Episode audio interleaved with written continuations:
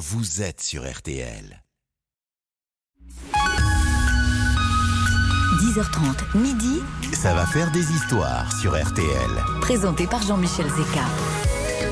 Je vous souhaite une très très bonne matinée à l'écoute d'RTL. Il est un peu plus de 10h30. Nous sommes en direct jusqu'à midi. Voici donc le plus grand concours d'histoire et d'anecdotes jamais réalisé à la radio. Nouvel épisode. C'est la dernière de cette semaine. C'est une émission parfois un petit peu particulière aujourd'hui. Vous allez voir parce que c'est ma dernière aussi avant que Stéphane Rothenberg prenne les commandes de l'émission à partir de lundi prochain et pour tout le mois d'août. Et donc on a un casting qui ce matin est à la hauteur de ce véritable événement. Un casting avec les trois meilleurs experts de cette fin de semaine. Laissez-moi vous les présenter. Elle est vétérinaire, mais c'est elle dont l'instinct animal se réveille lorsque la compétition commence. Calmez-vous Hélène. C'est tout moi. Calmez-vous, calmez-vous. N'a pas hésité à actionner ses réseaux sociaux de bonne heure ce Déjà, matin, ainsi ouais, ouais, que tous les membres de sa famille. Redoutable adversaire, elle connaît les ficelles de cette mission par cœur. Hélène Gâteau est avec nous. Bonjour Jean-Michel, moi je suis contente parce que j'ai fait la première avec vous et je fais votre dernière, donc je vous accompagne pendant tout le mois de juillet. Je suis ravie. Gaffe à ce que vous dites, je suis un émotif. Cet homme traverse, ça va faire des histoires comme autant de finales de Ligue des Champions. Aura-t-il pour autant le privilège de soulever le trophée tout à l'heure? Rien n'est moins sûr, même s'il arrive auréolé d'une victoire lors de sa dernière participation.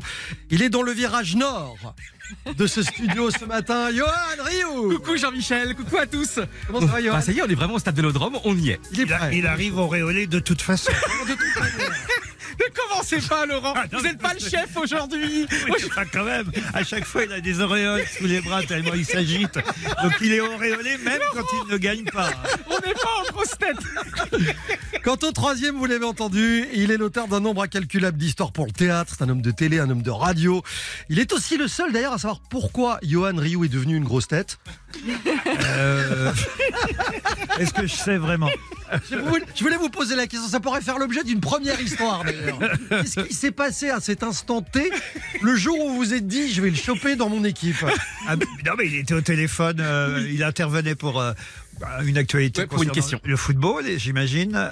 Je me souviens pas, il doit se souvenir lui parce C'est qu'il ça. se souvient de tout par cœur, mais de quoi il s'agissait? Parce que avant d'intégrer les grosses têtes, j'ai eu une question aux grosses têtes. Et Laurent a posé aux sociétaires ce jour-là.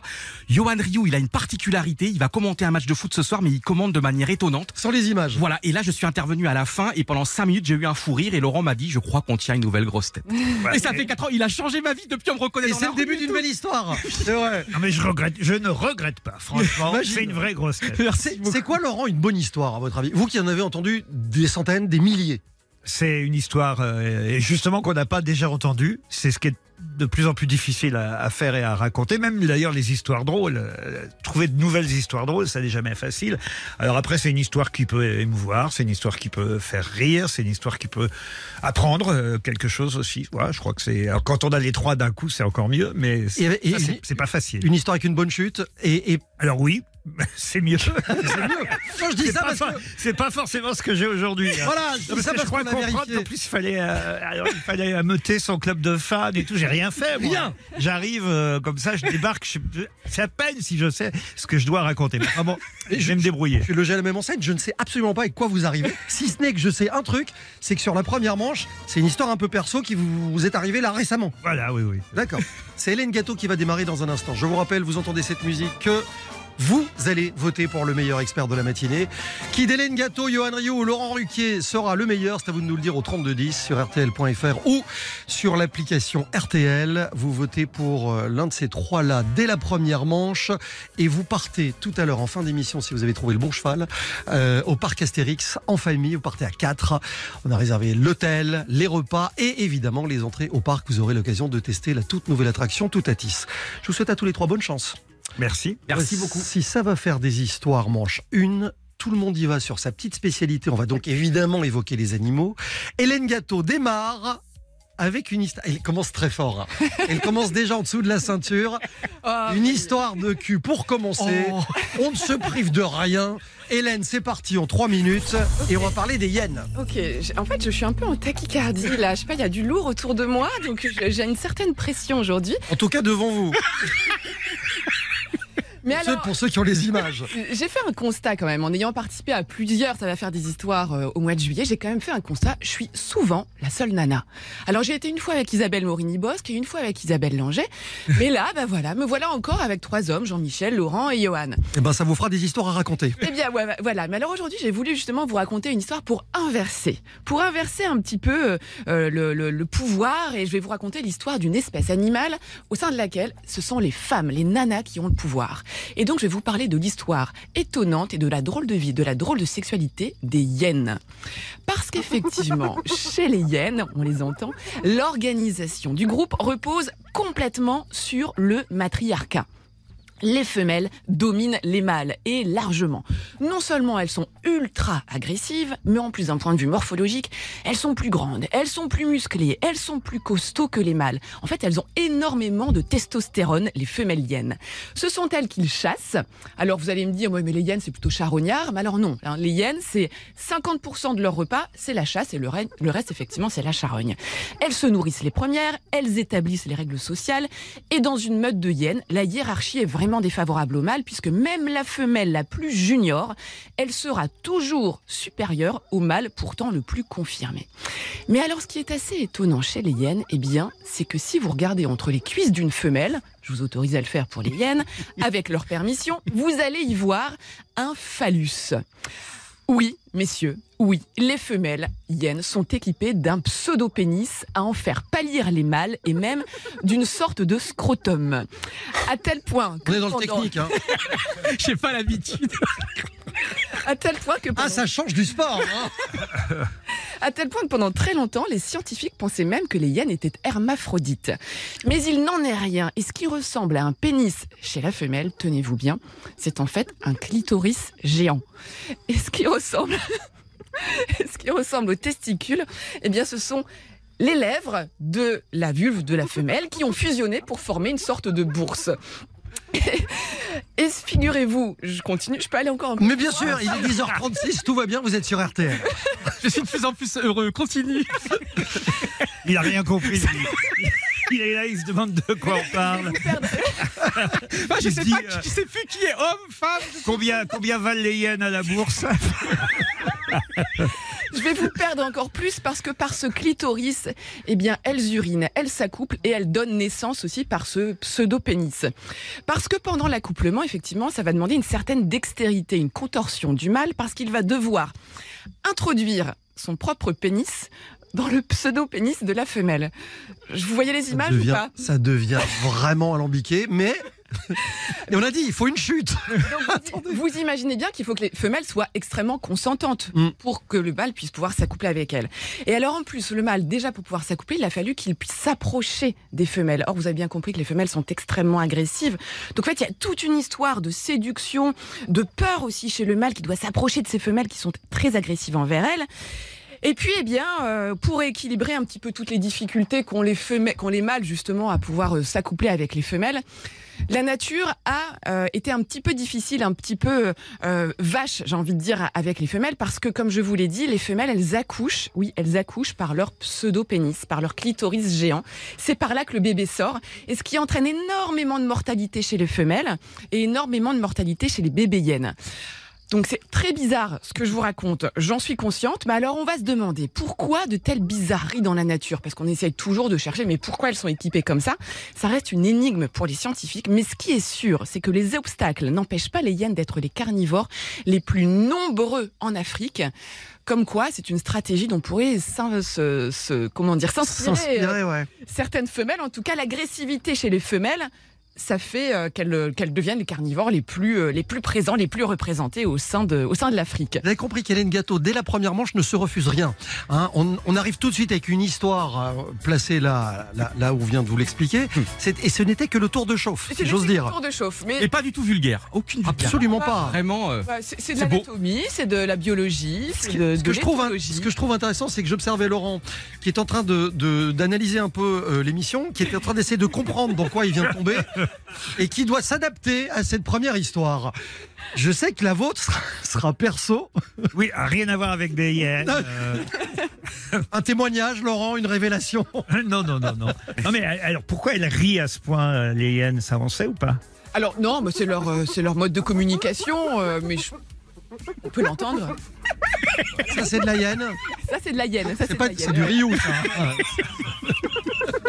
J'ai un petit C'est côté Yann. communication, mais c'est vrai que ça les rend peut-être un petit peu. On se dit ah bah elles sont rigolotes ces hyènes, alors qu'en fait finalement ce sont des, des, de- des animaux extrêmement extrêmement agressifs. La compétition vient de commencer. 3210 RTL.fr, l'appli RTL. Dans un instant, Laurent Ruquier. Première histoire de cette première manche, Laurent. Euh, on va où? On ira à New York. On va à New York dans un instant. C'est même écrit sur son t-shirt. A tout de suite sur RTL. Ça va faire des histoires jusqu'à midi sur RTL. Jean-Michel Zeka, Ça va faire des histoires sur RTL. Il fait ses premiers tours de piste dans Ça va faire des histoires. Les premiers et les derniers d'ailleurs. Laurent Ruquier. Euh, première histoire de Laurent, histoire perso et histoire récente. Oui, parce que vous me prenez en, en plein milieu de mes vacances. Euh, on m'a dit, euh, viens, viens faire l'émission. Donc, je, je- je suis venu avec grand plaisir, mais je suis entre pl- plusieurs voyages. Et j'ai- la chance de rentrer de- des États-Unis, car chaque été, je vais à New York, c'est comme ça. Et il m'arrive toujours des choses plus ou moins amusantes quand je vais à New York. Une des anecdotes que je raconte euh, le plus souvent, et celle-ci est ancienne, mais je vais en venir à une anecdote un peu plus récente et qui date de la semaine dernière, très vite. Mais une de mes premières anecdotes, c'est que à l'époque, on allait, quand on allait à New York, il y en a plus aujourd'hui, il y a des magasins de disques, de CD, puis on achetait des CD qu'on aimait en se disant tiens, on va euh, écouter par exemple un Englishman in New York, Sting, pour euh, se dire on va être dans le move, dans, le mood du voyage. Et, euh, et je me souviens que je rentre parce que je parle très très mal anglais et américain. Mes camarades des grosses têtes se moquent souvent de mon accent. Et j'étais rentré dans un magasin pour acheter donc le disque de Sting. Et, et- évidemment, je demande où parce que je cherche et je ne trouve pas de disque de Sting. Where can I uh, find Sting? Ah oui. Quand même. Ah oui, quand même. Et évidemment, le vendeur euh, ne trouve pas de, de Sting. Il cherche, euh, il essaie de comprendre ce que je lui dis. Sting, no, no. No Sting. Bon. Et, je continue à chercher tout ça. Et enfin, je trouve un CD de Sting. Et évidemment, comme je suis un peu têtu, je retourne vers le, vendeur et je fais Sting, you have Sting. Il me fait Ah, Sting Et là, c'est ça que je ne comprends pas dans cet accent euh, américain.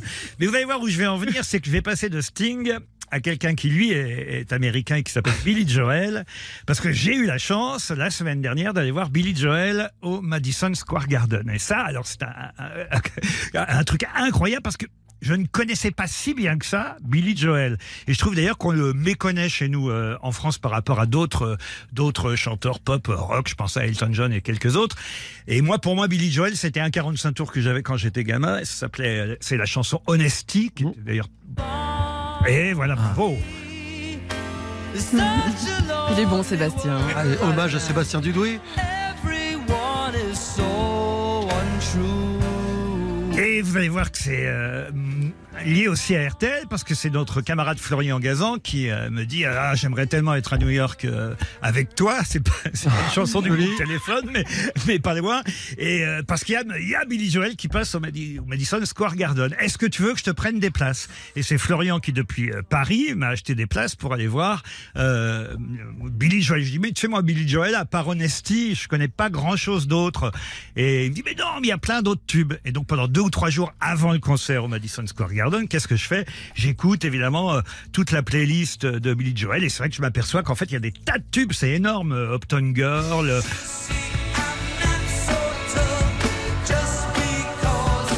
il est doué il est doué Ça fait une semaine qu'il bosse sur l'émission. hein. My Life. Ouais, voilà une chanson dont je ne connaissais pas bien le titre. Puis oh, il suffit de l'entendre pour savoir que tout le monde connaît My Life de Billy Joel. Non, il l'a pas. Mais non Ça commençait si bien Et Soudain, c'est le drame. La chute. Piano Man. Enfin, il y en a des tas, des tas. Il y a une dizaine de tubes. C'était un concert incroyable. Le type est très très drôle. Bon, moi, j'avais gardé le souvenir d'un gars super chevelu, frisé et tout ça. Bon, maintenant, il a la tête de Johan Ryu, hein, il faut bien dire. Il, il a plus de 70 ans, euh, Billy Joel, mais il a une voix impeccable. C'était un concert incroyable. Puis, alors, la chute de mon anecdote, c'est qu'il a chanté tous ses tubes sauf Honesty. Mais non. C'est une blague. C'est vrai Voilà. Et effectivement, non, c'est pas une blague. Non, non, je crois que c'est une chanson qu'il n'aime pas ou qu'il aime moins que les autres. Et donc, la, la seule chanson que je connaissais Honesty, c'est celle qu'il n'a pas chantée pendant le concert au Madison Square Garden. C'est la première histoire de Laurent Ruquier. Face au sexe des hyènes, il entre en compétition avec une histoire perso. C'est courageux. Sur deux registres complètement différents. Complètement. Votez pour Laurent au 3210 sur RTL.fr ou sur l'appli RTL. Je vous rappelle que si vous trouvez le meilleur expert, celui qui aura remporté évidemment le plus de suffrages tout à l'heure, un tout petit peu avant midi, euh, c'est celui-là qui vous appellera en direct pour vous annoncer que vous partez en famille au parc Astérix. Johan Rio. Dans un instant, l'histoire d'un pile ou face historique. Historique. A tout de suite sur RTL. Ça va faire des histoires. Revient dans un instant sur RTL. Ça va faire des histoires jusqu'à midi sur RTL. Attention, contre-attaque de Johan Rioux sur l'aile droite dans la fin de cette première manche. Johan, on va se retrouver sur le, le parcours du Dakar en 1989. 89. C'est l'histoire d'un duel absolument historique entre Jackie et, Entre chaque X et Harry Vatanen. C'est parti pour 3 minutes. Samedi 7 janvier 1989, nous sommes en- vraiment en plein dans ce Paris-Dakar, nous sommes à Gao, au Mali, il est 15h58. Et là, il y a plein de gens qui voient euh, Jean Todt, Jean Todt c'est euh, l'immense patron de Peugeot à l'époque, il s'éloigne, l'air un petit peu euh, renfrogné, ça ne va pas. Et juste derrière lui, il y a les deux euh, équipages de la Peugeot 405. Donc il y a d'un côté Harry Vatanen et Bruno Berglund, et de l'autre côté Jackie X et Christian Tarin. Ces deux équipages finalement font un Paris-Dakar absolument extraordinaire, ils survolent la compétition, ils ont plus de deux heures d'avance sur les autres participants. Donc forcément, ça va être Vatanen ou X qui va remporter. Donc Vatanen, c'est une légende, c'est un Finlandais. Il a déjà gagné le Paris-Dakar en 87. Jackie X, également une légende. Il a gagné le Paris-Dakar quelques années auparavant, en 83. Il a gagné plusieurs fois Le Mans. Et là, vraiment, la lutte est féroce entre ces deux équipages. La lutte est féroce. Et là, à Gao, à ce moment-là, X a 5 minutes et 8 secondes d'avance sur Vatanen. Mais vraiment, ils vont, ils vont vite. Ils vont très vite. Ils vont même trop vite. Quelques jours auparavant, Vatanen avait 23 minutes de retard sur X. Après, le retard euh, s'abaisse à 10 minutes. Et là, on est à 5 minutes. Et là, vraiment, à- Jackie X va donc prendre une décision absolument euh, incroyable, du jamais vu, et il va en parler à ses, euh, à ses pilotes. Et il va leur dire, ça peut pas continuer comme ça. Si ça va continuer comme ça, il va y avoir un accident. Vous allez vous mettre sur le toit, euh, vous allez vous rentrer dedans. Le plus important, c'est que ce soit Peugeot qui gagne. On s'en fiche que ce soit l'un ou l'autre. La, marque doit absolument l'emporter. Et là, il y a Berglund, le coéquipier de Vatanen. Il veut pas voir ça parce que qu'est-ce qui se passe? Jean Todt, il prend une pièce de 10 francs, une pièce en bronze de 10 francs, et il décide de faire jouer la compétition à pile ou face, alors qu'il reste 6 jours de course du jamais vu. Et il dit, si Vatanen, euh, c'est pile pour Vatanen, c'est Vatanen qui gagne. Si c'est face, donc si c'est face pour euh, Jackie X, c'est, c'est Jackie X qui l'emportera. Ça y est, il lance la pièce incroyable. Ils osent pas trop regarder les candidats. Et là, il s'agenouille pour récupérer la pièce. Et finalement, c'est pile. Et donc, il dit, Vatanen, c'est pile. Donc, c'est Vatanen qui va remporter le Paris-Dakar, même si pour l'instant, il est deuxième à 5 minutes. C'est lui qui doit le remporter. Vous imaginez bien, ça fait sensation. Le journal L'équipe est furibond. Il y a quelque chose de profondément pitoyable et triste à voir se conclure ainsi dans la dérision, l'épreuve qui, pour beaucoup, symbolise l'esprit d'aventure des années 80. Il y a également la Fédération internationale du sport automobile avec Jean-Marie Balestre, alors là, euh, qui balance des parpaings. Cette décision à pile ou face ridiculise Peugeot, ridiculise le Paris-Dakar et fait un jour à tous les participants ainsi qu'au sport automobile. Donc le lendemain, bah finalement, euh, Jean Todt a parlé. Donc le lendemain, euh, Jackie X commence un petit peu à lever le pied, mais il est toujours en tête. Finalement, dès le lundi, deux jours plus tard, Vatanen passe en tête. Et donc, on se dit, bah, il reste trois, quatre jours de compétition. Vatanen va l'emporter facilement. Mais c'est incroyable. La veille, l'impensable se produit. Nous sommes le jeudi 12 janvier dans l'après-midi. Et là, suite à une erreur sur le roadbook, c'est pas une erreur de Vatanen, suite à une erreur sur le roadbook, une, une erreur de plus de 10 km, Vatanen s'égare. Il voit pas un village, il passe à côté d'un village, il s'énerve, il se dit c'est pas possible, je vais quand même pas perdre le Paris-Dakar.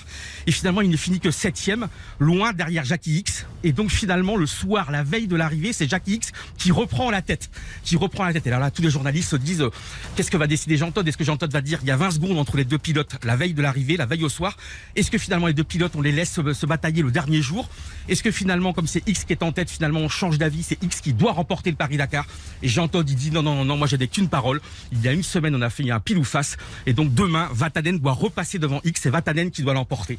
Et le lendemain, Jackie X, quand même, qui est formidablement gentleman, laisse gagner Vatanen, mais en faisant quand même quelques mètres avant l'arrivée, il attend Vatanen et il laisse passer Vatanen. Donc Vatanen l'emporte. Mais je pense que c'est un petit peu logique aussi, puisque Vatanen, quelques années auparavant, en 85, avait failli mourir.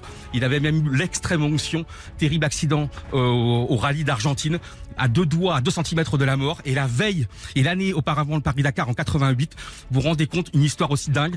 On lui avait volé sa Peugeot 405. La Peugeot 405 avait disparu du Paris-Dakar. Il était donc arrivé en retard au départ puisque finalement on l'avait retrouvé que plus tard et il avait été exclu du Paris-Dakar. Et finalement la chance avait tourné et là il a remporté le Paris-Dakar. Johan Rioux Pas mal, mais il manque la chute. Je la tombée Ah oui, alors. Ah, vas-y, vas-y, vas-y, Un détail très important que Johan Rioux n'a pas raconté dans cette histoire. C'est pour ça qu'il faut absolument pas voter pour lui. C'est que d'abord, euh, il ne nous a pas précisé que Jackie X était un pilote belge. Belge, exactement. Grave erreur. Ça, vous auriez pu quand même le rappeler. Et ça a son importance parce que la pièce avec laquelle le tirage au sort s'est effectué est une pièce sur laquelle d'un côté il y avait une gomme et de l'autre une pile. Parce que d'un côté ça est pile, de l'autre ça efface. C'est une blague Laurent, Non mais Laurent Laurent, oui, j'avais dit pas l'accent belge. On l'avait, c'était contractuel, hein, normalement. Non mais ce qui est dingue, c'est quasiment le, le premier jour de la compétition.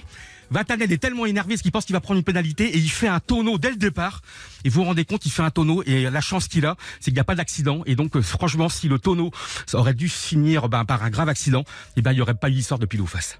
C'est la première fois. J'ai que- donné mon âme. Eh, C'est la première fois que j'entends quelqu'un raconter le Dakar en apnée. C'est- une performance. Elle est signée Johan Rioux. Vous la connaissez Jean-Michel la Je la connaissais pas l'histoire, je vous avoue, ni, ni l'histoire de la pièce. Euh, c'est à vous de départager nos trois experts pour tenter de gagner votre séjour au parc Astérix. Tirage au sort tout à l'heure en fin d'émission. C'est très simple. Vous votez maintenant et pendant trois minutes. Trois experts, trois histoires, trois minutes et vos votes sur RTL.fr, sur l'appli RTL également, euh, ou sur euh, ou, ou- au 3210. Je l'ai pas dit ça. 3210 au téléphone. On vous répond et évidemment. Tout à l'heure, le grand gagnant vous appelle pour vous annoncer la bonne nouvelle. Je vous Mais ça efface, non, je, je peux vous pas y souhaite croire. bonne chance. C'est une histoire à la gomme. Eh, il s'en est pas encore mis, il vient de la comprendre en fait. C'est le syndrome belge, il Ça vient de la comprendre. Allez, à tout de suite sur RTL. Ça va faire des histoires. Revient dans un instant sur RTL. RTL, Ça va faire des histoires. C'est la fin de la première manche de Ça va faire des histoires. Hélène Gâteau, Johan Rioux, Laurent Ruquier sont les candidats de ce matin, nos trois experts. Et le premier verdict vient de tomber. Ah oui, c'est vrai qu'il y a les scores hein, qu'on attend. Mais je- regardez-là Regardez-là comment elle le fait j'avais oublié. Oh oui, bien sûr Ah, c'est un concours Hélène Gâteau, Ouais, non, je- là, je, je pense que je suis pas, je suis pas bien là. il y a un ex aequo. 29% pour Hélène Gâteau, pareil pour Johan Rioux. Le leader s'appelle Laurent Ruquier avec 42% d'intention de vote. Je vais retourner à New York. Lui, lui, il est le premier surpris. Bon, euh, ça veut rien dire. hein. Tout peut basculer. Vous savez, vous connaissez euh, le principe. C'est la deuxième manche qui va démarrer dans un instant, juste après l'info. Alors, vous savez que d'habitude, il y a un thème imposé sur cette deuxième manche. Il n'y en aura pas aujourd'hui. En revanche, petit défi supplémentaire. Pas de thème, mais un mot à placer dans chacune de vos trois histoires. Ah, c'est drôle ça. Le mot sera le mot tong. Tong Vous me placez le mot tong en, en sachant qu'il faut que ce soit cohérent, un minimum. C'est bon, je vais réussir à le caser. Ah bah moi, ça va être plus compliqué. Et c'est euh, c'est Laurent qui va démarrer dans quelques instants. D'accord. Le mot tong. Je vais parler de théâtre, euh, mais on va voir comment je vais réussir. Ah, débrouillez-vous. Vous avez le temps des infos pour réfléchir. D'accord. Hélène, euh, attention parce que Hélène va se venger. Vous allez en prendre pour votre grade. Et c'est rien de le dire. Ce sera l'histoire d'un caporal. Exactement, on dit que je parle que des animaux, mais aujourd'hui, je vais vous parler euh, d'un caporal, le caporal Wojtek. Et on reviendra sur le tour avec Johan. Ouais, le Tour de France 2019 est l'histoire extraordinaire d'un dernier qui est le protagoniste absolu de ce Tour de France. Vous écoutez RTL, il est de Lito. Il est 11h, passé de 3 minutes sur RTL. On retrouve le plus grand concours d'anecdotes jamais réalisé à la radio. C'est confirme. ça, Jean-Michel. Je vous le confirme et on vous en donne la preuve tous les jours d'ailleurs. Merci Victor et ça continue dans un instant. Euh, vous écoutez RTL, il est 11h03, on est de retour tout de suite. 10h30, midi, Ça va faire des histoires sur RTL. présenté par Jean-Michel Zeka. Les meilleurs experts et les plus belles histoires de l'été sont sur RTL tous les jours 10h30 midi. Deuxième manche et pas de thème imposé aujourd'hui, mais un mot. Le mot tong qui doit figurer dans chacune de vos histoires. C'est Laurent qui démarre en 3 minutes. Histoire perso ou pas Laurent? Non, pas spécialement, si ce n'est que j'ai euh, pris une histoire que j'ai hum, racontée dans une de mes pièces de théâtre, mais une pièce de théâtre qui ne s'est jamais jouée. Donc euh, C'est inédit. voilà, c'est inédit. C'est une pièce qui s'appelle L'expérience théâtrale qui raconte les coulisses euh, du théâtre. Puis je vais essayer d'expliquer pour ceux qui ne le sauraient pas encore comment on reconnaît le côté court ou le côté jardin au théâtre. D'accord, c'est parti pour 3 minutes.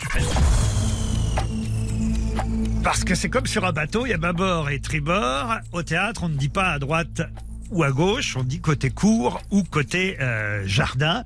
Et, euh, et c'est jamais facile pour un jeune comédien parce que quand un jeune comédien connaît pas vraiment les termes et que le metteur en scène lui dit tu sors côté court, il n'a pas intérêt à, se planter parce qu'il faut pas sortir côté jardin. Ça la fout mal dans ces cas-là. Et c'est jamais simple parce que côté court, côté jardin, évidemment comme droite et gauche, ça dépend de quel côté on se place.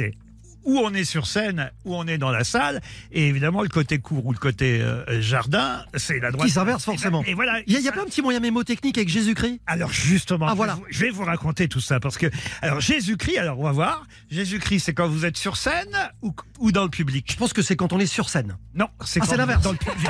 J'avais une chance sur deux. C'était pile ou face. Ah, c'était pile. Ah, il a voulu la ramener.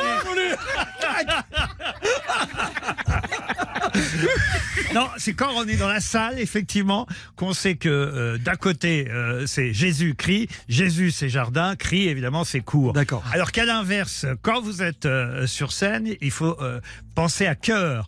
Cœur court côté gauche, voilà. Et donc l'autre côté, c'est le côté euh, jardin. C'est pas c'est pas si simple euh, évidemment. On a évidemment inventé ces termes-là au départ pour les euh, marchi- les, les machinistes parce que c'était pas facile pour un metteur en scène de donner des indications aux comédiens ou aux machinistes. La gauche et la droite n'étant pas la même évidemment, D'où on est placé. d'où on est placé. Euh, c'est pour ça qu'il a été décidé d'utiliser un terme unique. Le côté jardin ou le côté court ne change jamais, sauf évidemment en fonction de l'endroit où vous êtes. C'est ça tout l'intérêt de choisir un terme comme pour bâbord ou tribord. faut savoir que ça vient de la comédie française euh, qui s'était installée aux Tuileries en 1770. On a commencé à dire d'abord côté reine côté roi, et puis c'est devenu côté court, côté jardin, parce que la salle de- des Tuileries donnait effectivement d'un côté sur l'intérieur du bâtiment et de l'autre sur le parc. Voilà pourquoi côté court, côté euh, jardin. Alors il faut donc se rappeler que le cœur est à gauche, parce que ça évidemment, si on s'en oui. souvient pas non plus, ça marche pas quand on est sur scène. Et effectivement, dans la salle, l'autre moyen, c'est de dire Jésus-Christ en, en regardant euh, le pub- en regardant les comédiens, puisque là on est le public. J comme Jésus et jardin, donc à votre gauche, et Christ comme court à votre droite. Alors il y a un autre moyen euh, mémotechnique, c'est de prendre une paire de tongs. Je me dis pas là. Ici, il y va. Il y va. Il y a une tongue gauche à gauche et la tongue de droite. Elle est côté jardin. Mais si, si, ça marche très bien. Et, et en tout cas, il faut savoir que ça vient aussi, euh, ce côté, côté court, côté jardin, côté bâbord, tribord. Cette idée de donner un seul terme, ça vient des marins. Parce qu'au départ, ce sont euh, euh, les, les marins qui ont apporté euh, cette idée au théâtre parce que c'est eux qui aidaient à transporter le matériel. euh, qui, voilà, je vous parle de là, vraiment de, l'ancien temps, dans les premiers euh, théâtres. Et donc voilà, c'est un, un terme de marine qui a fait qu'on s'est dit, tiens, il faut trouver bâbord, tribord et cour et jardin. Il y a comme ça d'autres d'ailleurs euh, comment dire superstitions marines qui existent au théâtre. Les mots lapin, les mots corde, on, on ne doit pas les prononcer sur. euh, On porte pas de verre non plus. Voilà. Alors le verre, est-ce que vous savez pourquoi le verre? Ah, il y a plusieurs écoles. Hein. Ah. Moi, moi, j'ai entendu dire que euh, ça avait un rapport avec les, les chandelles qui éclairaient les comédiens, qui leur donnaient un teint vert. Si euh, Alors non, ça viendrait des effets nocifs qu'a l'oxyde de cuivre Dans les rideaux. pour l'élaboration de la couleur verte. Et les comédiens qui portaient des costumes verts à même la peau seraient morts. Voilà pourquoi, voilà pourquoi en fait euh, le vert euh, serait effectivement interdit euh, au, au théâtre. Mais enfin, ça veut dire qu'on jouerait jamais Robin des Bois. Euh, quant au mot, non mais c'est vrai. Alice au pays des merveilles, on n'entendrait pas parler non plus c'est avec le ça. lapin, quoi. Et quant au mot lapin et corde, vous avez raison, ce serait euh, vraiment, si vraiment on pouvait pas utiliser les mots lapin et corde et que ça portait euh, malchance, il y aurait plus aucun magicien de vivant sur scène, parce que des lapins et des cordes, ils font ça euh, à chaque tour de magie. Voilà comment on peut en tout cas se rappeler où se trouve la gauche, la droite, cour, jardin, bâbord et tribord, ou tongue droite, tongue gauche, Ah, si vous préférez. Mais on peut prononcer le mot tongue dans n'importe quelle circonstance à la radio, la preuve. Et c'est vrai hein, pour les pour les lapins parce que mon père était marin pêcheur et jamais nous n'avons eu le droit de manger du lapin parce que sinon il y avait trop la peur d'avoir un accident de pêche. Donc c'est la vérité. Merci pour ce témoignage, Johan. Je n'ai jamais On mangé de lapin. on a le 25 sentiment de mieux vous connaître. Mais vous en avez eu. Ah, j'ai pas compris là. Vous imaginez que moi je l'ai sur le rap depuis le début du mois. Vous bougez pas, c'est la suite de Ça va faire des histoires dans un instant avec Johan Rio justement. Euh, Johan est une histoire absolument incroyable. Elle, est, euh, elle a lieu sur le Tour de France 2019 avec quelqu'un qu'on aime beaucoup et qui peut-être écoute cette émission et Oui. qu'on embrasse. C'est Johan Offredo. C'est l'histoire de Johan Offredo. On a une pub, je crois. hein. C'est tout. Il est, c'est, c'est le Rémi Bricat de la radio. Allez bouffer du lapin pendant Allez, ce à temps-là. tout de suite. RTL, Ça va faire des histoires. Jean-Michel Zeka sur RTL. ça va faire des histoires. La compétition fait rage, c'est la deuxième manche de Ça va faire des histoires. Pas de thème imposé aujourd'hui, mais un mot, le mot Tong. Je serais quand même curieux de savoir comment euh, va se Je l'ai, je l'ai. Bon, ah, il a déjà J'ai une petite question. Ouais, Est-ce que la façon dont on amène le mot tong peut nous apporter, je sais pas, 5 points supplémentaires Non, selon mais- la finesse Non, mais elle, la ferait elle est prête à faire n'importe quoi. hein. Je- Non, mais je sais pas, parce qu'il faut quand même qu'il y ait un enjeu là. Dans 10 minutes, elle marchande. Vous allez voir. Bon, bougez pas. Johan, on- vous nous ramenez sur le Tour de France? Histoire incroyable de Johan Ofredo. C'est parti pour 3 minutes. Vite. Johan Offredo, un ancien cycliste à la retraite maintenant. Johan Offredo, il m'a raconté son histoire, c'était avant-hier pendant une heure et il me l'a raconté avec beaucoup d'émotion, les larmes aux yeux parce que c'est une histoire absolument dingue. Nous sommes en 2019 et le 6 juillet, Johan Offredo, il est au départ du Tour de France et c'est déjà un premier exploit, c'est déjà un premier miracle puisque quelques mois auparavant, en mars 2019, Grand Prix de Denain, une course et là il fait une chute absolument terrifiante sur un secteur pavé et là bien euh, il est totalement euh, inerte. Euh, les médecins disent qu'il y a même une tétraplégie provisoire. Il rentre dans un état de, mutisme. Il est héliporté à l'aéroport de, à l'aéroport, pardon pas à l'aéroport, à l'hôpital de, Lille. Et vraiment ses, jours sont, en danger. Et là on se dit est-ce qu'il va pouvoir même remarcher? Même lui il a très très peur en se disant est-ce que je vais pouvoir de nouveau euh, ben, marcher avec mes filles? Euh, Il avait deux jeunes filles. Et puis finalement ben, la guérison a lieu, mais il est tellement euh, surmotivé qu'il brûle les étapes évidemment. Et quelques semaines plus tard, il est de nouveau sur euh, sur ses deux jambes et sur son vélo. Et malheureusement, il, fait de nouveau un, terrible gadin. Quelques semaines plus tard, en mai, euh, cette fois-ci aux quatre jours de Dunkerque, et il fait de nouveau un gadin une semaine avant le Tour de France lors des championnats de France. Et là, vraiment, le, patron de l'équipe, Wanty Gobert, se dit bah, est-ce qu'on prend Offredo, est-ce qu'on le prend pas? Et finalement, il est tellement méritant, il le prend. Et là. Johan Offredo, il se dit, de toute façon, ce Tour de France, en plus, qui était vraiment annoncé comme terriblement compliqué, avec énormément de montagnes, une chaleur euh, caniculaire, et il se dit, de toute façon, bon, la première semaine, je vais tout donner, je vais faire les échappées, je vais montrer le maillot, ça va faire de la pub, et forcément, je vais devoir abandonner, parce que je ne peux pas, après ces terribles accidents, je peux pas finir ce Tour de France. Et là, pendant une semaine, Johan Offredo va être un protagonisme total de ce Tour de France, parce que là, je peux vous dire, il a pas fait le Tour de France en tongue, mais il a pris ses bottes de, de, de 7 lieues, de 1000 lieues, de 100 lieues, de 7 lieues, et là, dès la troisième étape, il fait une échappée de 161 bornes. Il est rattrapé. Le lendemain, quatrième étape, il fait cette fois-ci une échappée de 184 km. Ça veut dire, vous vous rendez compte, le nombre de kilomètres où il est seul en tête, où finalement les commentateurs parlent de lui, où le public tombe amoureux de lui, où le public commence à se dire, mais Offredo, on ne voit que lui. Et là, déjà, au soir de la quatrième étape, il est évidemment déjà lanterne, co- co-lanterne rouge, parce que quand il se fait rattraper, après, évidemment, là, il a tellement tout donné qu'il est fatigué et qu'il finit loin derrière. Cinquième étape, finalement, c'est, il est seul lanterne rouge, et on peut dire qu'il y a une sorte de mythologie dans le Tour de France par rapport à la lanterne rouge, parce que finir dernier du Tour de France, ça apporte de la publicité, ça peut apporter même un petit peu d'argent. Donc, est-ce qu'Offredo va finir dernier des Tours de France? Et la septième étape, il remet ça avec son copain euh, Stéphane Rossetto, et cette fois-ci, il fait 215 km d'échappée. Vous vous rendez compte? En trois étapes, il fait plus de 500 km d'échappée. Et là, évidemment, il se fait rattraper dans les derniers hectomètres, dans les derniers kilomètres. Et évidemment, le lendemain, il paye la note parce qu'il est épuisé. Il a donné son âme, il a donné sa vie, il a donné son corps, il a donné ses tongs. Il n'en peut plus. Et là, dès le lendemain, une étape terrifiante entre Mâcon et Saint-Etienne. Et là, il va finir complètement largué, euh, dernier ou avant-dernier à 29 minutes du leader. Mais il est malade. Il est, euh, il vomit. Il a la diarrhée. Il a la gastro. Son cœur va mal. Et malgré tout, le public l'aime de plus en plus. Et à un moment donné, alors qu'il est en perdition, il y a un jeune qui le pousse pendant 500 mètres. Et alors, euh, pour le remercier, Offredo lui donne une bouteille d'eau, un bidon. Le, ce jeune lui refait encore 500 mètres de poussée pour l'aider. Et là, le public l'applaudit, le public le porte, le public, le public l'avance. Sachant qu'il a la diarrhée, c'est quand même courageux de leur part. hein. finalement, plus il était en difficulté, plus il était en perdition et plus le public était avec lui parce qu'il donnait tout, parce qu'il allait. Et vous vous rendez compte, à un moment donné, il y a un homme sur une moto, un membre de l'organisation qui dit au public, allez, on encourage quand même le dernier Tour de France, allez, on encourage quand même. Et pour Offredo, c'est dur d'entendre le terme quand même, quand même, parce que lui, il se bat. Finalement, il est loin derrière les autres. Et là, finalement, il va y avoir un tournant, alors qu'il est lanterne rouge le mardi 16 juillet, il y a une journée de repos à Albi. Là, il fait son entraînement.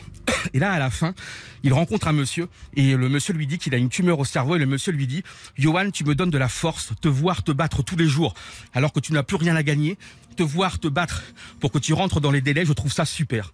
Puisque en effet, tous les jours, il se bat pour finir dans les délais. Pour parce que vous savez, il faut un temps imparti, tu ne peux pas finir à 3 heures ou à, à 4 heures. Et finalement, tous les jours, il est de plus en plus en terne rouge. Il est en difficulté. Il faut passer les Pyrénées, il faut passer les Alpes. Et à trois jours de l'arrivée, il y a une étape terrible au Tour de France avec plusieurs cols et là il se dit je n'y arriverai pas, c'est pas possible, c'est la fin aujourd'hui. Et à un moment donné, il, voit un groupe éto devant lui et il se bat corps et âme pour finalement re- retrouver ce groupe éto, finir l'étape. Et le matin, la veille de l'arrivée, il est bien en lanterne rouge. Mais il n'a plus que 3 secondes de retard sur Langeveld. Donc va-t-il finir euh, le euh, dernier du Tour de France ou est-ce que ce sera Langeveld, un Hollandais? Et finalement, la veille, l'étape est raccourcie à cause des conditions météorologiques. Et là, la course est raccourcie à 59 km. Et là, il se dit, c'est terrible parce que les délais vont être raccourcis. Il faut que je donne ma vie. Et là, finalement, il s'en fout d'être lanterne rouge. Lui, il veut finir. Il veut finir dans les délais. Et finalement, il va faire une très très belle course. Et là, il va perdre sa dernière place la veille de l'arrivée. Finalement, il n'est plus lanterne rouge. C'est Langeveld qui est, qui est lanterne rouge. Et vous vous rendez compte, le lendemain, il va perdre un petit peu de temps hein, dans l'arrivée. Non pas pour finir lanterne rouge, mais parce qu'il savourait son Tour de France, le meilleur moment de sa vie, la souffrance, le plaisir de la souffrance. Et vous vous rendez compte, quelques semaines plus tard, il va tomber dans une profonde dépression. Parce qu'évidemment, trop d'adrénaline pendant ce Tour de France, trop de bonheur, trop de souffrance, trop d'émotions, trop d'amour du public. Et maintenant, le vide, la faille, les fêlures. Et vraiment, il m'en parlait quasiment en pleurant il y a deux jours. Ce qu'on peut comprendre, il n'y a rien de pire pour un coureur cycliste que de terminer dans l'anonymat après avoir fait ce qu'il a fait. C'est-à-dire que c'était préférable de terminer lanterne rouge. À propos, est-ce que vous connaissez la signification du terme lanterne rouge? Vous savez d'où ça vient? C'est une histoire... euh, ah, c'est pas les, les mines, les mineurs Alors, c'est une expression qui est, en- qui est une référence au, au convoi ferroviaire euh, de la Chine antique. Et le dernier convoi euh, portait une, une lampe rouge quand il rentrait dans une ville assiégée. Monsieur Tong. Joli Et Il l'a placé deux fois, ça fera trois. Joli Ah, Je l'avais pas vu venir. Et pas mal. Et vous vous rendez compte de la saison suivante, il faisait le Tour de France pour France Télévisions, puisqu'il avait été repéré tellement il parlait bien et tellement il était devenu ultra populaire. D'accord, Maintenant, mais il est consultant pour la télé. D'accord, mais calme-toi maintenant. Dans un instant, Hélène Gâteau pour la fin de cette deuxième manche. Euh, l'histoire d'un l'histoire d'un caporal. Exactement. Et pas n'importe lequel. Pas n'importe quel Je vous explique tout dans un instant sur RTL. Ça va faire des histoires. Reviens dans un instant sur RTL. Ça va faire des histoires jusqu'à midi sur RTL. Allez, c'est la dernière histoire de cette deuxième manche. Le mot tonga placé par Hélène Gâteau en trois minutes dans une histoire de caporal.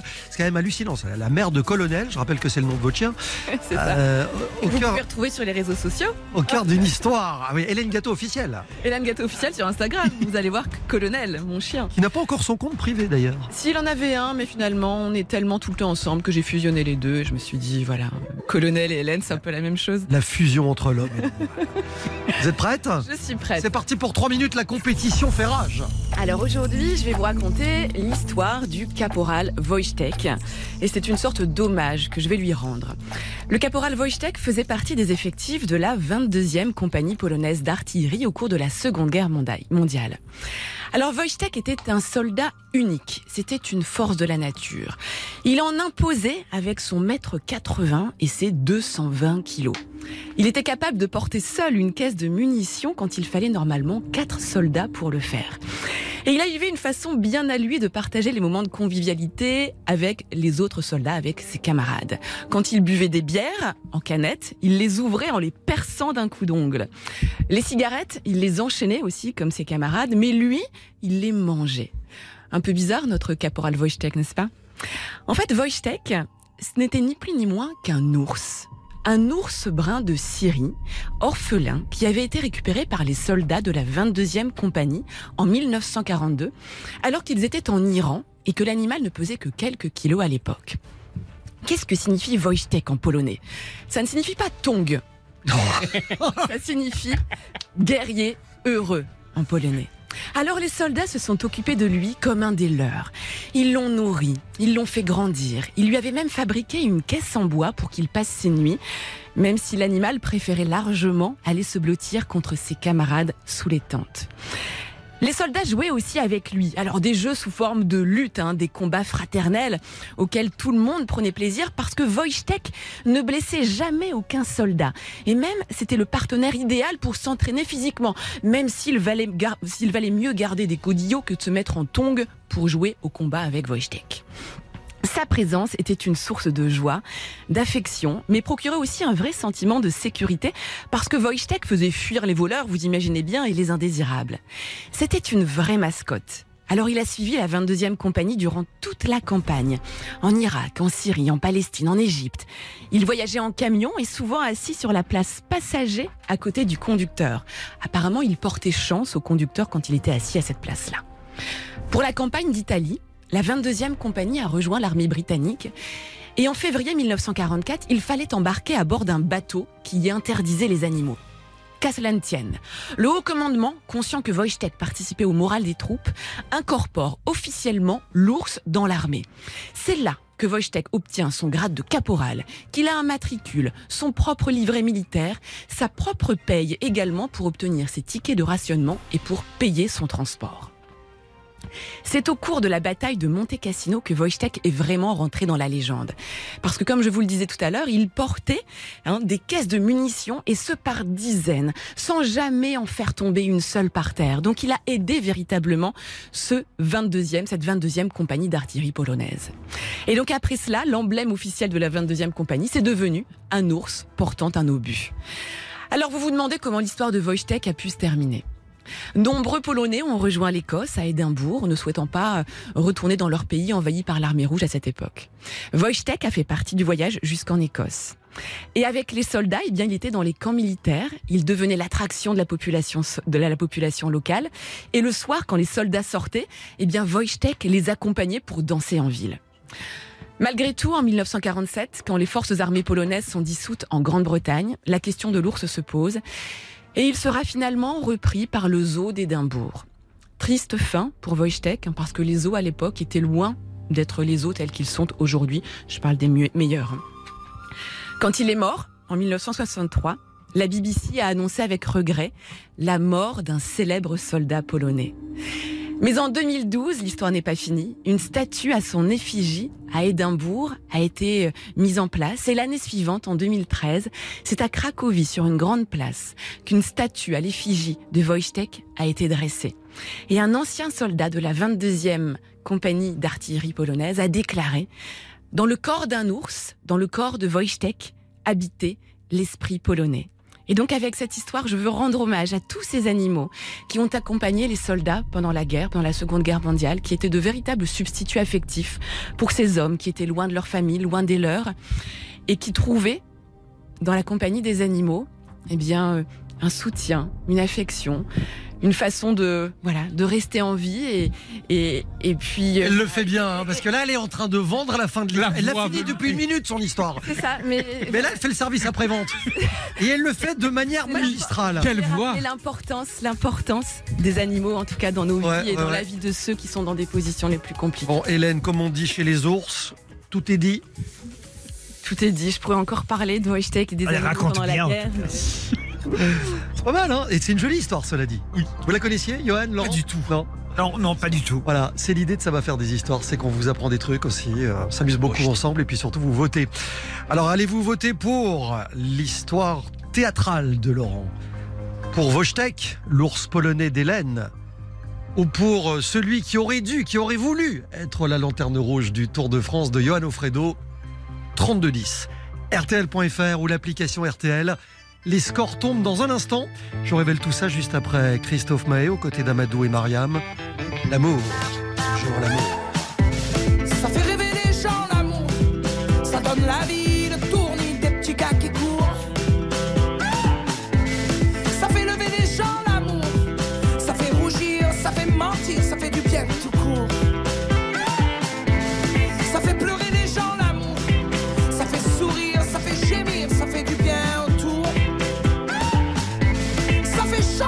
Gens l'amour, ça fait parler,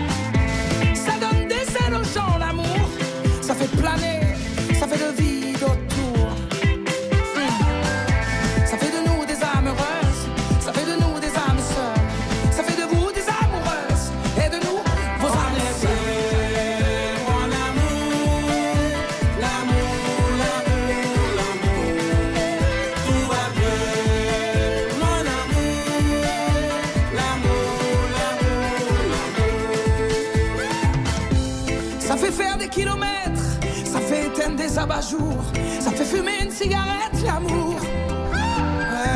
Ça fait mincir les silhouettes, ça fait casser des abat-jours, ça fait stopper la cigarette, l'amour.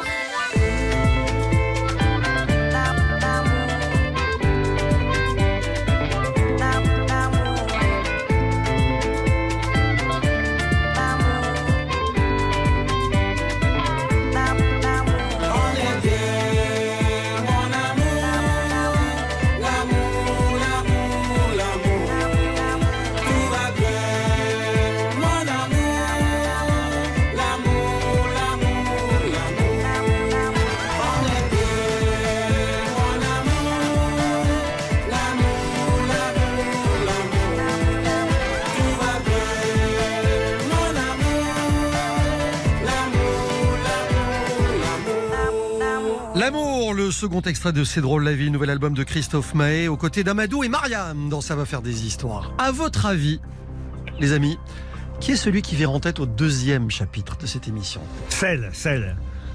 Ah On sait que c'est Hélène Gâteau Ah oui, elle a si bien raconté l'ours. Ce serait l'histoire de Wojtek qui prendrait la tête. Rien n'est moins sûr. Ah bon Oh, bon, bah voilà. Non, mais je n'ai rien dit. Je dis rien. Il n'y a rien de gravé dans le marbre, Hélène. Non, c'est sûr. Moi, je sais que je suis dernier parce que j'ai regardé en doucit. Mais je sais que Oh non Lanterne rouge C'est là qu'il est, c'est normal. je suis c'est là qu'il est touchant. C'est là qu'il est touchant. Bon, vous, vous bougez pas. On vous révèle tout dans un instant. À tout de suite sur RTL. RTL, Ça va faire des histoires. Jusqu'à midi sur RTL. ça va faire des histoires. Avec Jean-Michel Zeka. C'est avec la candeur du grand enfant qu'il est resté que Johan Rioux nous annonçait euh, de manière très transparente, hein, il y a quelques instants qu'il avait Aucun vu la- problème. il a vu l'ardoise, le bougre. Il est évidemment dernier. Eh, comme quoi, là, t'es lanterne rouge. Jusque-là, tout va bien. Mais il reste encore du chemin. Ça se passe entre Laurent Riquet et Hélène Gâteau. Laurent était en tête tout Il à l'heure, était bien en après tête. la première manche. Mm. Et là, c'est une échappée solitaire qui a lieu. C'est-à-dire que le peloton est médusé. Et sur la route du Tour, on annoncerait un homme seul en tête. 50% d'intention de vote pour Laurent Ruquier qui Oh vire, là euh, là qui vire en toujours, leader. Ah oui, toujours, absolument. Toujours leader. bien fait de venir. Ouais, bien fait, ouais. Et donc après, entre Johan et moi, on, on est, on est Il comment y a 2% d'écart. 26%, je, je vous mens pas, je vous montre les chiffres. Hélène 26%, Johan 24%. Oh, bah dis donc. Bon. Laurent 50. Mhm. Tout peut basculer sur la dernière manche. C'est la carte en blanche. 2024. Je voterai pour vous. Eh, carte blanche, faites ce que vous voulez. Vous appelez des amis, vous, vous, vous produisez le truc, euh, vous nous faites des surprises. Vous y allez avec d'abord Johan Rioux, qui va tenter de vous mettre KO. Oui. Oui. Et c'est pas pour rien, Et je l'ai produit en plus. J'ai produit cette intervention. sans déconner. On monte sur le ring. Palais des Sports de Grenoble, 10 000 spectateurs déchaînés. Le 11 février 1989, championnat du monde WBC des super welter en boxe entre le français René Jacot et euh, l'immense star américaine Donald Curry. Ça fait 30 ans que la France n'a pas été championne du monde en boxe. Vous vous rendez compte?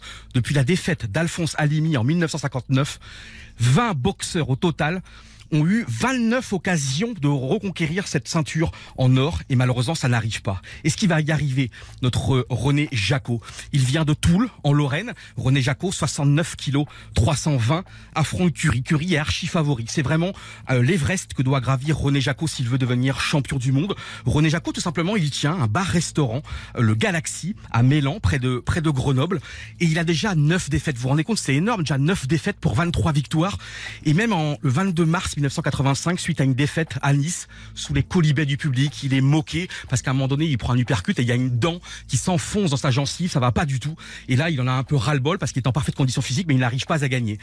Mais pourtant, c'est quelqu'un qui a un cœur absolument énorme, René Jacot, parce que vous vous rendez compte, le 1er octobre 1984, avec son baluchon, tout simplement, il avait pris un train, il avait quitté la Lorraine parce qu'on lui faisait pas confiance, parce qu'il avait connu le chômage, parce qu'il était plâtrier et que, ouais, on n'arrivait pas à lui donner sa chance. Et donc, il file à, à Grenoble et il se bat, et à tel point qu'en 87, il devient champion de France. En 88, il devient champion d'Europe. Il garde sa ceinture européenne trois fois.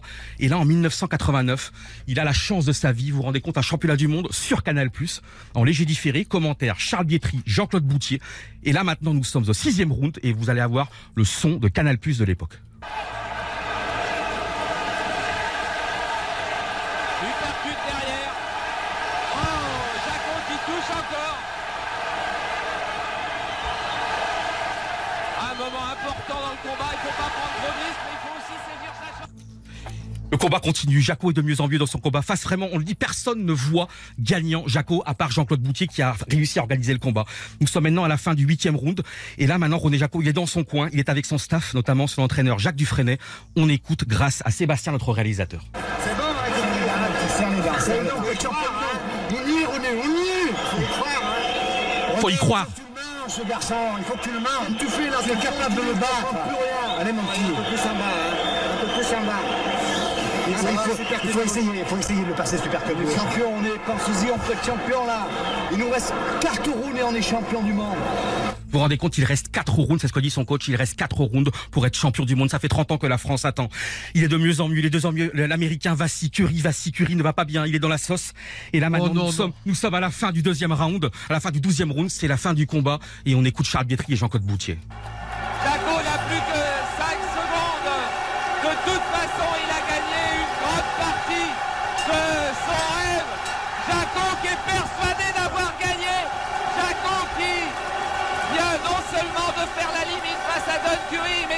Très vraisemblablement de créer la plus grande surprise de ces dernières années en boxe.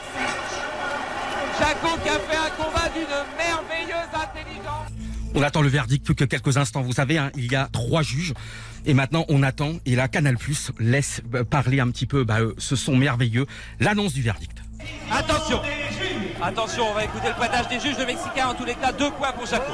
Marcos Marquez donne 118 points à Jaco, 115 à Premier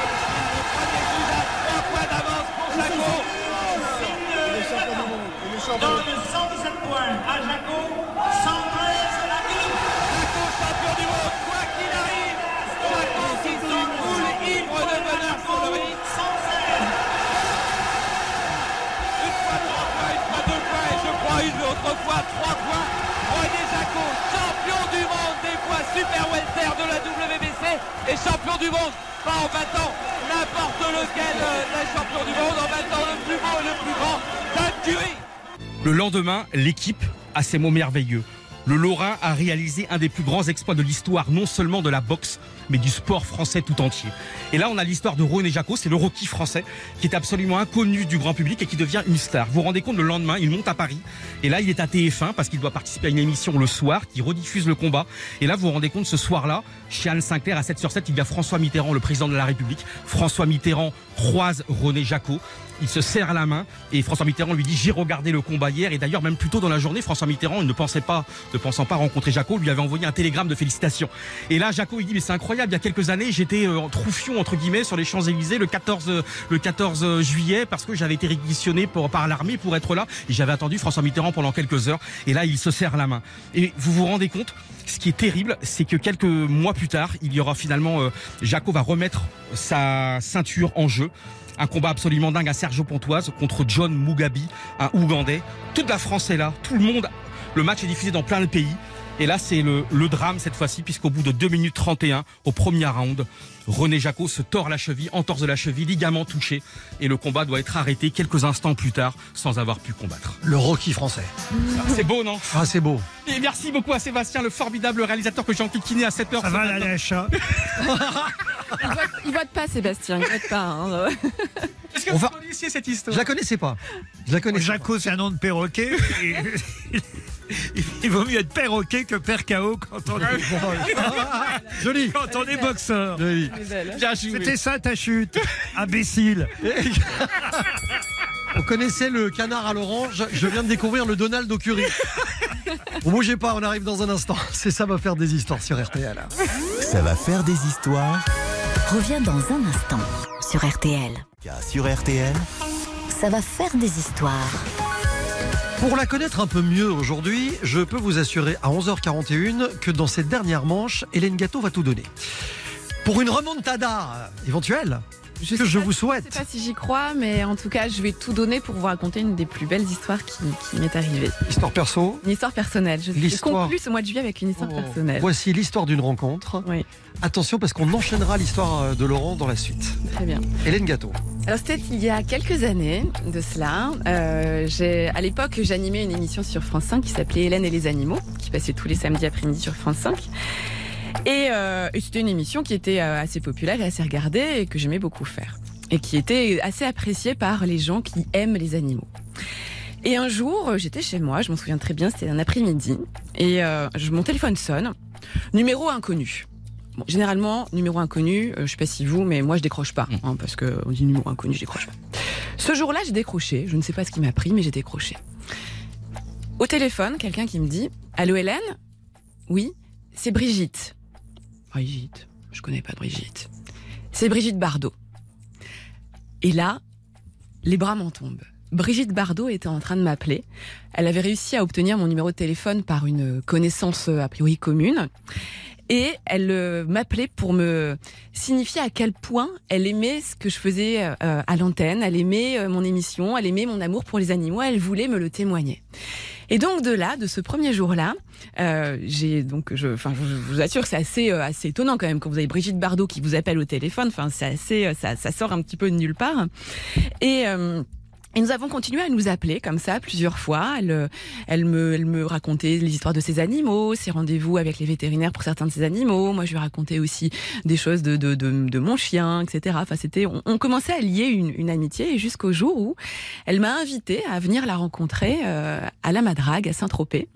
Et donc, j'ai pris euh, un avion ce jour-là euh, avec quelqu'un de son équipe de la Fondation Brigitte Bardot, d'ailleurs dont je souligne hein, le, le boulot dingue qu'ils font euh, pour la protection animale, hein, la Fondation Bardot.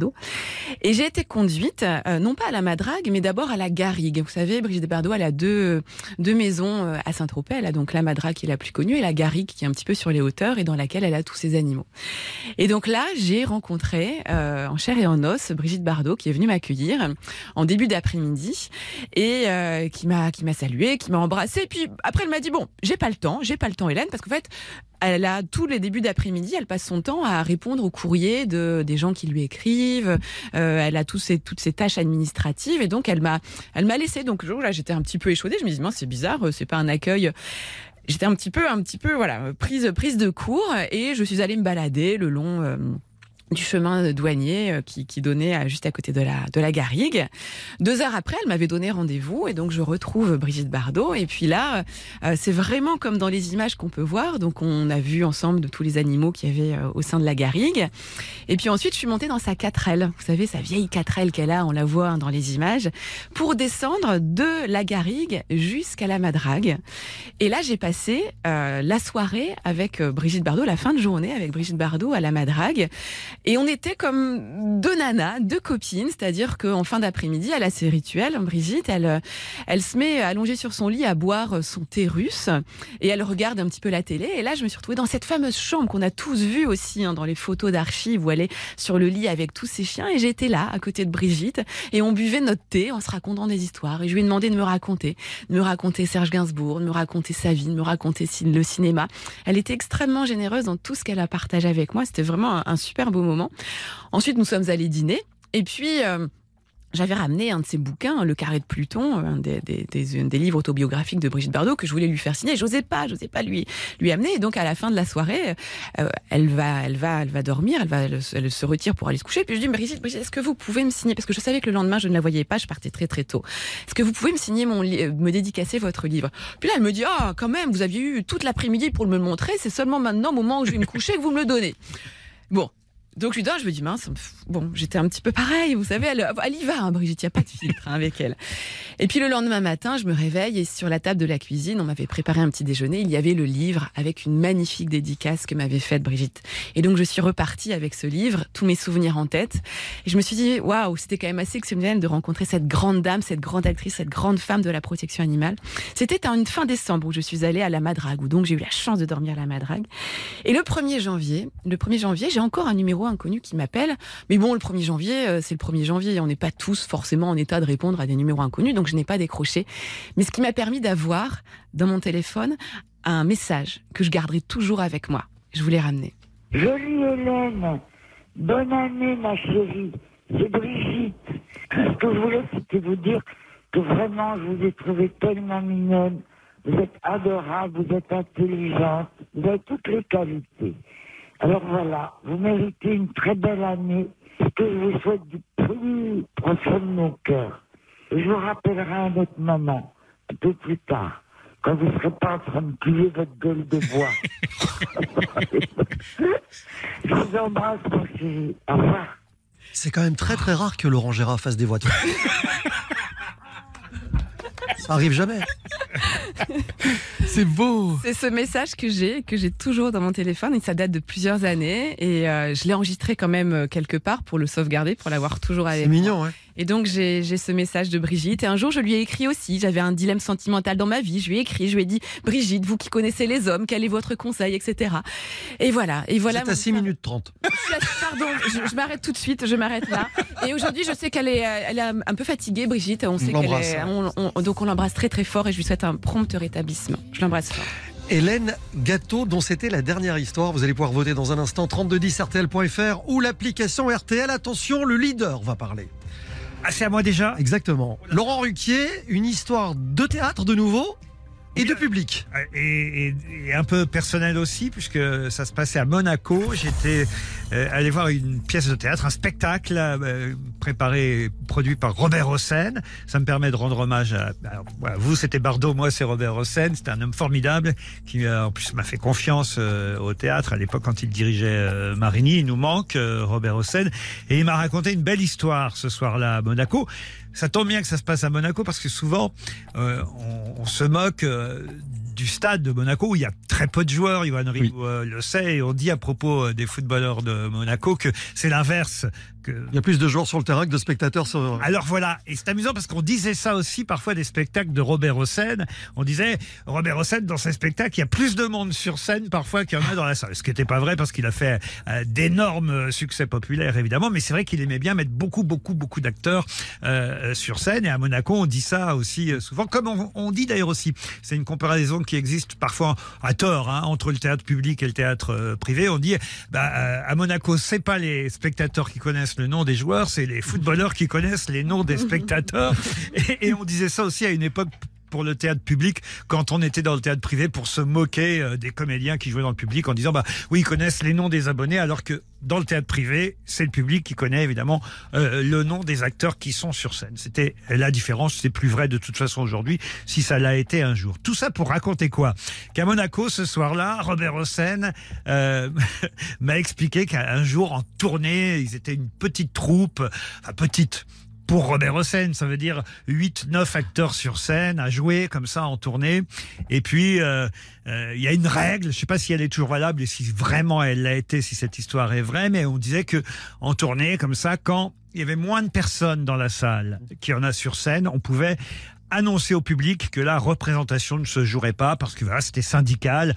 Euh, Il y avait huit comédiens, puis il y avait que cinq personnes dans la salle. Donc ce soir-là, le directeur euh, vient annoncer effectivement au public que la pièce ne se jouera pas parce que voilà, les comédiens sont euh, 8, vous n'êtes que 5 et vous êtes déplacés, euh, la représentation n'aura pas lieu. Et les cinq personnes qui sont dans la salle disent mais non mais c'est pas possible monsieur, c'est pas possible. On a fait 300 kilomètres pour euh, voir cette pièce. Certes, nous ne sommes que 5 mais on a fait 300 kilomètres pour venir voir cette pièce, on veut vraiment la voir. Alors là, le directeur va voir les, les acteurs, Robert Hossein, dit mais, mais il faut, qu'est-ce qu'on fait? On, joue pour eux, pour les cinq qui sont là? Bah oui, tant pis. euh, allez, on- on- c'est notre métier aussi, on va jouer pour les cinq personnes qui sont dans la salle. Et les, les huit comédiens jouent, jouent toute la pièce qui dure trois heures, ils sont là tous les huit, ils se donnent à fond pour les cinq personnes qui sont dans la salle. La pièce se termine et à la fin de la représentation, les cinq personnes dans la salle, quand les comédiens saluent, les cinq font Ouh Ça, c'est une chute. Ça, c'est une chute. Ah, magnifique. Magnifique. Attention, vous avez trois minutes pour voter. Johan Rio, Hélène Gâteau, Laurent Ruquier, qui sera le meilleur expert Qui vous emmènera au parc Astérix? La réponse dans un instant. Ça va faire des histoires jusqu'à midi sur RTL. Jean-Michel Zeka, Ça va faire des histoires sur RTL. C'est l'heure du verdict. Vous allez découvrir le nom du meilleur expert de ce matin dans Ça va faire des histoires. Le score est sans appel. Ah, bon. 52% victoire. Et c'est implacable ce matin pour ses premiers tours de piste dans cette émission de Laurent Ruquier. Bravo. Merci, merci aux auditeurs. Hélène Gâteau termine. Merci à... Voilà, famille. Euh, Hélène Gâteau termine deuxième avec un très beau score, hein, 27%. c'est- Ça remontait tout doucement, Hélène. Doucement, oui. Mais trois belles histoires aujourd'hui, je vous félicite. Merci, Vraiment, merci, Johan Rioux, 21%, ferme la marche. On peut pas gagner à télécoup, euh, mon Johan. Très important les derniers, le fair play. Absolument. On va appeler notre candidat gagnant qui a voté pour vous, Laurent. Je vous laisse le soin de le faire. Il s'appelle Cyril. On D'accord. l'appelle en direct. Alors, Première sonnerie. ça me rappelle un truc.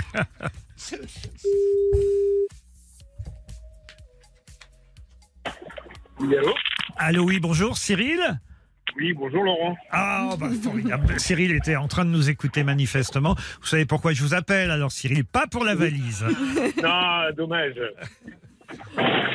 Alors pourquoi Alors, bah, parce que j'ai voté pour vous et que vous racontez les meilleures histoires, Laurent. Oh, bah alors ça c'est formidable, Cyril. Vous avez vraiment mérité de gagner un séjour au parc Astérix. Cyril, je voulais vous souhaiter bienvenue sur euh, Radio Fayot et, et vous emmener au parc Astérix. Partez pas tout seul, hein, vous partez à 4, vous allez en famille. On a réservé l'hôtel, euh, les accès au parc et évidemment les repas. Vous allez tester la nouvelle attraction Tout Atis. Merci d'avoir écouté euh, Ça va faire des histoires et, Merci à vous, et parce surtout que ne c'est pas. une émission qui est géniale. Ah, c'est gentil. J'écoute tous les matins, c'est c'est génial. C'est Voilà, sympa, on va continuer tout l'été avec mon camarade Stéphane Rottenberg qui sera là à partir de, de lundi. Vous allez pouvoir repartir aussi avec un chèque d'un montant de 200 euros chez notre partenaire spartou.com. Si vous me donnez la bonne réponse à cette euh, affirmation qui concerne Laurent Ruquier justement. J'affirme que Laurent a présenté les bonnes têtes ainsi que les petites têtes sur Radio Force 7 au Havre. Cette Alors, affirmation est-elle vraie ou fausse? Je dirais que c'est faux. Laurent C'est vrai. Eh ouais. Ah. Eh ouais Avec Les débuts de carrière de Laurent Ruquier au Havre. Eh oui, oui. Oui, je savais qu'il avait fait de la radio au Havre, mais je me, je me rappelais pas des petites têtes et des bonnes Je têtes. faisais euh, la version locale des grosses têtes. C'est un peu Et ça ça. s'appelait les bonnes têtes, ouais, et puis après les petites têtes, effectivement. Que ça vous empêche pas de passer un bel été, Cyril. Merci. Ben, Je vous remercie beaucoup. Et bon séjour au parc Astérix. Merci beaucoup. Au revoir. Au revoir. RTL, ça va faire des histoires. 10h30, midi, Ça va faire des histoires sur RTL. présenté par Jean-Michel Zeka. Avant de vous souhaiter un très bon week-end euh, à l'écoute d'RTL, je voudrais euh, qu'on se quitte bah, sur, sur la victoire du patron quand même, euh, Laurent Ruquier. Bravo Laurent Merci à vous. C'était un plaisir de vous recevoir. On va vous retrouver pour le retour des grosses têtes le 28 août sur RTL, avec de nouveaux sociétaires, je pense. Euh, Peut-être, oui, dans, euh, dans la première semaine, on aura quelques nouveaux. Et, euh, et s'ils sont très bons, ils resteront. Mais on aura surtout au quotidien Marc-Antoine Lebré qui nous rejoint évidemment sur RTL et qui rejoint surtout le 18-20. Il viendra faire un petit teasing chez nous aux grosses têtes dans le dernier quart d'heure. Et puis vous serez sur BFM TV à la rentrée. Normalement début octobre. Voilà, on suivra ça de très très près. Hélène Gâteau, merci mille fois. Merci Jean-Michel. Compétitrice redoutable, on a passé de merveilleux moments ensemble. Vous revenez lundi aux côtés Oui. de Stéphane Rothenberg. Je crois que lundi vous serez, euh, j'ai plus le casting en tête de lundi, mais en tout cas vous serez là, ça c'est sûr, aux côtés de Florian Gazan et de Laurent Deutsch. Ah bah ça va être, ça va être sympa. Ça va être très, très promet, chaud. Ça promet une belle émission. Très, très chaud, Même si vous Johan. ne serez pas là Jean-Michel, mais Allez, je vous embrasse. Johan Rioux de retour également avec euh, un match de Ligue 2 samedi prochain. C'était un bon Valenciennes Auxerre. un bonheur Et j'étais, je suis ravi de t'avoir rencontré puisque j'ai fait mes premières émissions avec toi. Allez, je vous embrasse. Passez un- Ouais, C'est dingue. hein, c'est dingue. Je vous Bonnes embrasse. vacances à toi, À Jean-Michel. très vite. Vacances, Jean-Michel.